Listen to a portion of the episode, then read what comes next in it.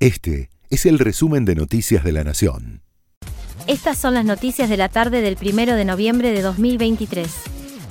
La DAIA condenó la posición de Cancillería sobre la situación en la franja de Gaza y ratificó el derecho de Israel a, según expresó, la defensa tras el ataque terrorista de Hamas, que asesinó a más de 1.400 personas y tiene a 239 secuestrados entre hombres, mujeres, ancianos y niños, de los cuales 21 son argentinos, escribió la ONG, respondiendo a Cancillería, que afirma que la Argentina reconoce a Israel el derecho a su legítima defensa.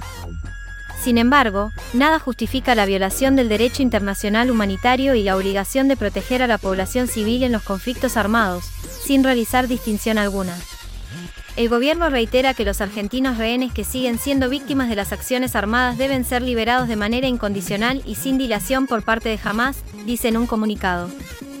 Sergio Massa y la directora del ANSES, Fernanda Raberta, anunciaron hoy un aumento en el monto que ofrecen los créditos ANSES, de 400.000 a 600.000 pesos para jubilados y pensionados, y de hasta un millón de pesos para trabajadores en relación de dependencia, que empezarán a ponerse en marcha desde el próximo lunes 6 de noviembre. Por primera vez en su historia, la empresa argentina Globant fue reconocida como una de las de crecimiento más rápido en el mundo.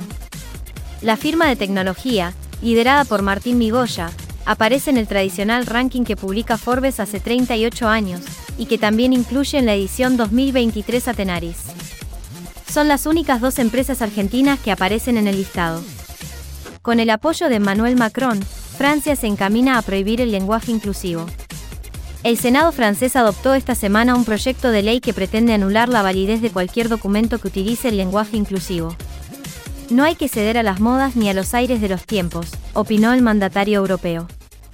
Después de haber superado a Gael Monfils en la primera etapa, Francisco Cerúndolo, el argentino mejor posicionado del ranking ATP, venció a Casper Ruud, número 8 del mundo, para acceder a los octavos de final del último Masters 1000 del año en París.